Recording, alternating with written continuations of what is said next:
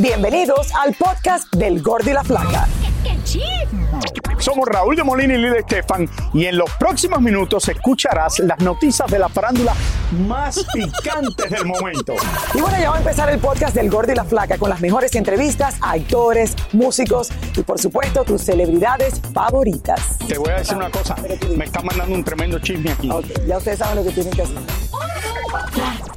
Bueno, con el paso del tiempo, señores, son muchas las teorías que hemos oído sobre un supuesto, eh, una supuesta apocalipsis, señores, y el fin del mundo que ahora conocemos. O sea, siempre dicen, el mundo se, se va a acabar, en algún momento, exactamente. Y ahora Yuri, eh, la cristiana, tiene información sobre estos temas y aseguró que muy pronto llegará el día eh, del fin. Vamos a ver, ella dice. A ver. Este próximo domingo regresa una nueva temporada de ¿Quién es la máscara? por Univisión. Y ojalá nos dé tiempo a verla completamente porque según Yuri, una de sus jurados, el mundo está a punto de acabarse. Por lo que dice bíblicamente y por lo que conozco en la Biblia, este planeta no va a durar mucho porque ya no aguanta. Quitemos a Dios del planeta, pero ya no aguanta el calentamiento global, las cosas que están pasando, los terremotos, los volcanes, o sea, no aguanta ya este mundo. Y sin Dios todavía, o sea, peor. Usted por lo pronto no se preocupe, los domingos se sienta tranquilo en su casa comiendo palomitas de maíz y disfrutando de quién es la máscara hasta que llegue el momento final. Tenemos que estar preparados porque vienen momentos muy difíciles para la humanidad. Si tú no te agarras de algo, si tú no te agarras de Dios, no vas a poder subsistir. Vienen cosas muy fuertes, muy, muy fuertes. Y no quiero meterle miedo a la gente, no. Mientras tanto, usted también puede agarrarse de la música hasta que llegue el fin del mundo, aunque según las propias palabras de Yuri, tenga mucho cuidado si se agarra de las canciones de Bad Bunny o de Peso Pluma. Pareciera que son artistas como desechables, que están cinco años y, ¡pum! Y nadie se vuelve a acordar de ellos. Eso no me gusta. Me, hubiera gustado que la gente joven se quedara como nosotros los ochenteros, que seguimos teniendo carreras. ¿A qué se deba? No sé si se deba a la época, no sé si se deba a las redes sociales, no, estoy muy trucha en ese punto. Respeto mucho a los eh, todos estos eh, narco, narcocorridos y a los corridos tumbados y todo este rollo. Yo veo a los artistas y digo, Padre Santo, ya no tienen las grandes voces, tienen un estilo. El otro día yo le preguntaba a un joven, ¿tú por qué apoyas a esta, esta persona o este artista? ¿Qué te gusta de él? Que tiene voz rara. Yo creo que la única que se ha atrevido a decir algo así de ese cantante. No, pero es que se dice con amor. Es verdad claro. que tenemos que aceptar que es algo totalmente diferente a cuando nosotros crecimos. Cuando nosotros crecimos había que tener esa grande voz y era, ¿me entiendes? Eh, claro, ibas a un estudio y, y- y, no sé, y, y doblar una canción era como, Uy, sí. Dios mío, le quitaron el Grammy así, sí, sí. porque dobló la canción. O sea, eran otros tiempos simplemente, mi gente. Bueno, Gabriel Soto, vigentes, eh, Irina Baeva tuvieron un año, un 2023 lleno de trabajo, lleno de controversia todavía porque les Cantaron sigue- en el Teletón. Cantaron en el Teletón, Los que vi, los los vi Los vi a todos. Sí, a ellos. mejor. Volvamos a ellos. Pero bueno, lo que decir que estaba lleno de trabajo, por lo que se dieron unos días para unas merecidas vacaciones. Exactamente, hablamos con ellos y nos contaron qué hicieron, cómo la pasaron y qué esperan para este año nuevo. Vamos a ver. Encontramos a Gabriel Soto e Irina Baeva regresando de las vacaciones de fin de año. Estábamos en un crucero, le platicaba que nos fuimos a- a- al Teletón en Estados Unidos y aprovechamos estando ahí en Miami para tomarnos unos días de crucero. Y bueno, regresamos por, por mis hijas y nos fuimos a Nueva York a pasar el año nuevo allá. Así que venimos llegando ahora sí que cargados de pilas, de la alegría y de mucha buena vibra. Gabriel nos contó una anécdota muy simpática que les ocurrió en la Gran Manzana. Teníamos una reservación para ir a cenar y luego al teatro, fuimos a ver una, una obra de teatro y, este, y ya era la hora de la reservación y entonces no había taxis, no había Ubers, estaba llenísimo de gente y para caminar nos iba a tomar de que 40 minutos. Entonces agarramos una bici de estas bicis que te llevan así e iba por todo Times Square así tomando, este, tocando la campanita así de con permiso, así se iba llevando porque le dije es que tenemos una reservación y llévanos pero rapidísimo. Y ahí iba hecho la raya el, el bicitaxi ¿no? Ya sabes, de esos visitaxis que hay ahí en Nueva York. Y, este, todos así, aparte, luego me reconocieron, entonces venía la gente atrás de la visitaxi corriendo para tomarse una foto. Y yo, sí, la foto. Pero sí, estuvo muy chistoso, la verdad estuvo muy padre. Lo cierto es que ya estamos en el 2024 y Gabriela e Irina aún no se casan. La verdad es que no queremos hacer una boda si no está su familia, ¿no? Y sigue el, el- el tema del conflicto en Rusia. Ya veremos este año a ver cómo se desarrolla y cómo, cómo van las cosas. Irina, por su parte, este año está más que puesta para interpretar el clásico personaje de aventurera en el teatro. que yo mira lo que se necesite, ahí voy a estar tomando clases de canto, de baile, de todo lo que se necesite, lo que se ofrezca, este los domingos, los lunes, los martes en la noche, en el momento en el que pueda, en el que pues todo lo que ahora sí que el personaje requiera, ¿no? Entonces ya empezaremos próximamente las lecturas y todo y yo creo que sí va a ser algo muy muy padre, estoy muy emocionada con esta oportunidad, creo que es una gran oportunidad para mí y muy contenta y muy afortunada de que me haya escogido a mí para darle vida a- a este personaje. Qué gran logro para ella, porque muchas mujeres, actrices ya de renombre han pasado por ese Y es un papel Yo bastante difícil. Es difícil, eh, pero bueno, lo que dice ella, le va a poner todas las ganas Claro. del mundo. Y les confieso que canta un año. poquito mejor que Gabriel. ok, ok, vamos bien por ahí, ok. Es que lo que llama la El atención pobre. de Irina es que, o sea, siendo rusa, No, el español que ella habla es el increíble. español que habla. Yo creo que lo habla más correcto que yo. eh, sí, Total. De, de verdad que mujer increíble. Que yo. espectacular. Claro, No, de verdad que sí, siempre lo hemos dicho. Pero bueno, les deseamos un maravilloso 2024 a ambos y, y nada, que les vaya maravilla. Que tengan mucho trabajo. Como Ay, sí, mucho trabajo. Pero que se casen, ¿no? Que lo, bueno, si no es este año. ¿Y la boda para cuándo? Y la boda para No para el importa. final. Lo importante es que estén felices. ¿Qué onda, banda? Somos el bueno, la mala y el feo y te invitamos a escuchar nuestro podcast. Acompáñanos y pasa un rato agradable. Ríete y ponte a llorar con nuestros chistes y no te pierdas las mejores trampas y enchufadas. Así que ya lo sabes, descarga la aplicación de Euforia, busca nuestro podcast y accede a todo el contenido que tenemos para ti. El bueno, la mala y el feo. Puro show.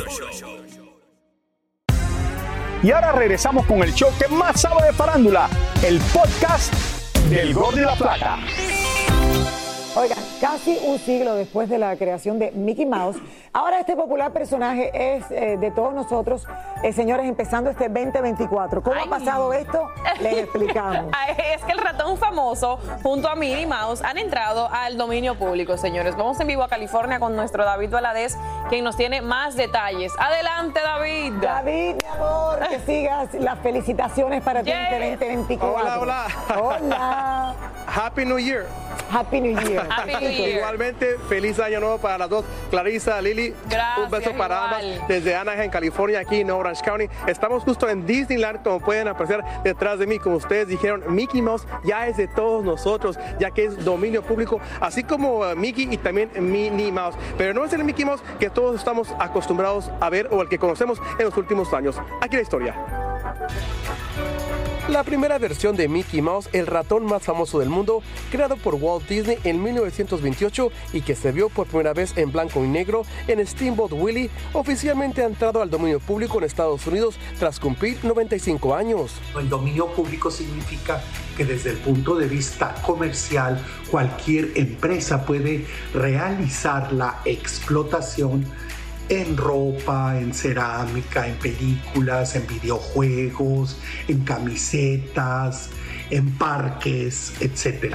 Ahora cualquiera tendrá la oportunidad de usar a Mickey Mouse para sus propias interpretaciones y versiones sin tener que pagar derechos de autor. Cabe mencionar que existen algunas restricciones. Pero la utilización de Mickey y Minnie no es universal, no es una pérdida total, puesto que ellos después de 1928 han realizado una gran cantidad de registros posteriores. Sin embargo, el Mickey Mouse que todos conocemos y vemos frecuentemente, o sea, la versión moderna es aún propiedad de Disney y no se verá afectada por la aspiración de los derechos de autor del Mickey de 1928, que por cierto, existen algunas diferencias, pues el primer Mickey carece de los guantes y zapatos de gran tamaño del actual, y sus ojos son pequeños óvalos negros sin pupilas. Es muy difícil que se vaya a poder competir que se vayan a poner a competir, puesto que también el público está muy acostumbrado al manejo que se le ha dado a la marca. Cabe mencionar que este 2024, Tiger, el tigre de Winnie the Pooh, también entró al dominio público. Sin embargo, en los últimos años ya hemos visto cómo muchos de estos populares personajes han pasado al dominio público, como fue el caso del mismo Winnie the Pooh en el 2022, así como Bambi también en este mismo año. En el 2022 vencieron los derechos de Winnie the Pooh, el personaje, y se hizo una película de terror, posiblemente en el caso de la imagen de 1928 del ratón, pues posiblemente pudieran intentar hacer lo mismo. Muy interesante, estos personajes tan queridos por muchos de nosotros, sobre todo son personajes que yo tuve eh, pues en mi infancia, todos eh, nosotros. Cabe mencionar que en un par de años, en el año 2029, el Pato Donald y Goofy también serán del dominio público. Me despido desde Anaheim, California, aquí en Disneyland. Feliz año nuevo, Happy New Year para ustedes, Lili y Clarisa. Happy New Year. Toda la semana la llegada de este año 2024. Oye, tú sabes que eso, yo me imagino que mucha gente va a estar feliz porque para los cumpleaños de los niños, yo recuerdo que yo trataba de traer a un Mickey Mouse, un Winnie the Pooh, y cla- te decían la gente, no, redondamente no, porque, o sea, te puede demandar Disney o te pueden demandar si se dan cuenta que en un cumpleaños eh, de un hijo has tenido hace- mucha gente igual lo hacía, Sí, o sea, uno veía los personajes por ahí escondidos y sí. todo, pero ahora me imagino que ya Capaz esto que, es lo que significa. que ahora todos los mini, todos los Mickey no van a tener pupila, todos con los ojos negros para no tener que pagar ningún tipo de derecho ni nada porque ya esté gratis. Bueno, son muchos los artistas, señores, que gracias a sus ganancias pueden comprar un avión y volar de manera privada sin ser molestados por nadie. Ay, qué rico. O sea, que te montas en pijama en el Ay, avión. sí, sin hacer aduana, duermes con la de boca largas abierta, filas. Porque eso es lo más difícil de la, ¿verdad? Los aviones comerciales, dormir cuando uno abre la boca. Y el proceso del aeropuerto. Dios mío. Bueno, Eden Muñoz nos habló del tema y hasta comentó sobre estos cantantes que el éxito les ha hecho mucho daño. Vamos a ver. A ver. Eden Muñoz confiesa que aunque muchos de sus compañeros gozan del privilegio de tener sus aviones privados, a él no le quita el sueño. Todavía no, yo creo que hasta, hasta que nos alcance, sí, con el favor de Dios. Yo creo que son etapas que uno va, ¿sabes? Son, son es- escalones que tentativamente uno va caminando. No dudo que no llegue, en algún momento va a ser, pero yo creo que por ahora, pues, a lo que nos toca.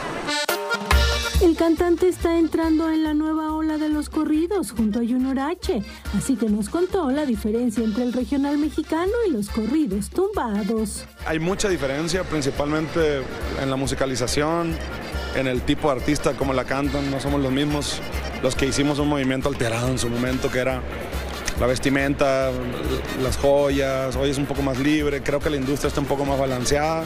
Llegó un momento en que nosotros éramos solamente intérpretes y ya, pero nunca hubo una retribución del negocio, así que sí, ti- tiene mucha diferencia. Sencillez que lo caracteriza, Eden nos dio su opinión sobre los nuevos artistas como Peso Pluma, que no da entrevistas y trae un séquito de seguridad a su alrededor. Yo me siento seguro, estoy en mi país, estoy en mi ciudad, jamás me ha pasado nada. Al contrario, la gente nos quiere, pero si de repente no te sientes seguro o en el momento en el que yo no me siento seguro, por supuesto que si a mi alcance está tener una escolta y, y la, sabes, la comitiva, lo voy a hacer porque al final de cuentas creo que estamos poniéndonos en zapatos ajenos sin entender lo que, lo que pasa. Cada quien pelea con sus fantasmas y trae sus cosas, ¿sí me entiendes? Entonces, dentro de lo mío, yo estoy bien chido, yo, abrazo a la gente y nos tomamos fotos bien chido, platico con la prensa. Somos los mismos que hemos estado por 20 años, no tiene nada que ver. Nos habló de todo lo que le ha dejado este año y los planes en familia para estas fiestas decembrinas. Cerramos el tour en, en, eh, Gutiérrez, que es el 16 de diciembre, si no me equivoco. Eh, un año bien bendecido, hicimos Centroamérica, hicimos Estados Unidos, obviamente México. Eh, pues con la familia, con los niños, viene una de las etapas más bonitas del año, que es la Navidad. La disfruto mucho con mis hijos y enseñarle a mis hijos que hay que compartir, que hay que, si de repente hay un juguetito que ya no es lo tuyo, pues ir y donárselo a alguien. Nosotros regalamos cobijas, regalamos comida, vamos a los hospitales, es parte de la responsabilidad como artista. Eso es así. Ay, que, sí, qué historia tan linda, de verdad. Y ojalá que la haya pasado muy lindo en la Navidad con sus hijos y con toda la familia. Y una de las cosas más lindas que se puede regalar, yo creo que es tiempo. O sea, hacer el tiempo para estar con familia, con gente que de verdad uno quiere. Y de eso de verdad se trata la Navidad. Porque lo único que uno se lleva al final del día es el Ah, tiempo que tú pasaste con tu familia. Yo sé. Muchísimas gracias por escuchar el podcast del Gordo y la Flaca. Are you crazy? Con los chismes y noticias del espectáculo más importantes del día. Escucha el podcast del Gordo y la Flaca primero en Euforia App y luego en todas las plataformas de podcast. No se lo pierdan. En la siguiente temporada de En Boca Cerrada. Y hoy se dio a conocer que son más de 15 las chicas o las niñas y que viajan de un lado al otro con Sergio y con Gloria Trevi. Déjame llevarlo a un hospital, por favor. Creo que es lo mejor que puedo hacer. En las condiciones en las que Sergio lo obligaba a vivir, no hubiera soportado el siguiente invierno en España.